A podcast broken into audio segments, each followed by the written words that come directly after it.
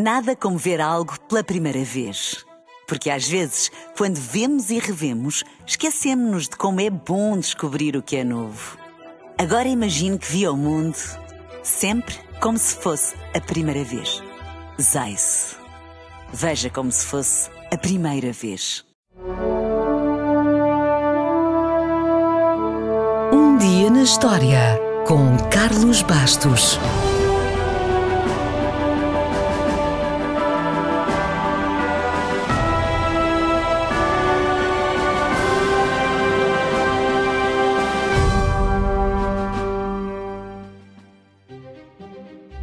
Foi a 7 de abril de 1795 que em França foi estabelecido o sistema métrico decimal. You know what they call a, a quarter pounder with cheese uh, in Paris? They don't call it a quarter pounder with cheese? Oh man, they got the metric system. Dito assim, não parece ter grande importância. Mas e se eu lhe dissesse que hoje podia contar com uma temperatura a rondar os 70 graus Fahrenheit, que ia ter de abastecer 3 galões de gasolina viajar 7 milhas para o trabalho e que no regresso tinha de trazer uma caixa com uma altura de 3 pés e 2 polegadas. A coisa já mudava de figura, não era?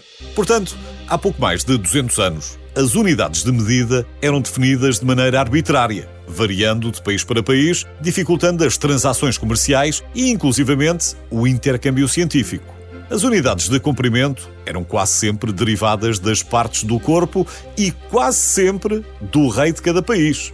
O pé, a polgada, a jarda. A jarda, por exemplo, é a unidade de comprimento básica em alguns sistemas e foi regulamentada no século XII por Henrique I de Inglaterra, que fixou a jarda como a distância entre o seu nariz e o seu polegar com o braço estendido. Be the king.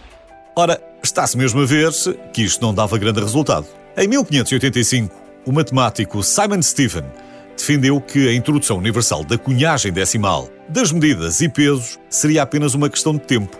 Mais de um século depois, John Wilkins, o secretário da Royal Society, apresentou a primeira ideia de um sistema métrico. Porém, como sabemos, a ideia não vingou em Inglaterra. Foi durante a Revolução Francesa que a ideia de um sistema unificado saiu do papel porque os diferentes sistemas de medidas causavam grandes discussões. O problema não eram as diferentes unidades, mas os diferentes tamanhos das unidades. Assim, os líderes da Assembleia Nacional Constituinte decidiram cortar o mal pela raiz e criaram um novo sistema. Foi pedido à Academia Francesa de Ciências para que criasse este sistema. Usaram então o nosso planeta como referência. Traçaram uma linha, um meridiano, do Polo Norte ao Equador e definiram essa distância como 10 mil quilómetros. Então, um metro passou a ser a décima milionésima parte do meridiano. Atualmente, há formas mais precisas de ser calculado em laboratório, mas os dois protótipos de platina que representam o metro e o quilograma ainda hoje estão conservados no Escritório Internacional de Pesos e Medidas, em França.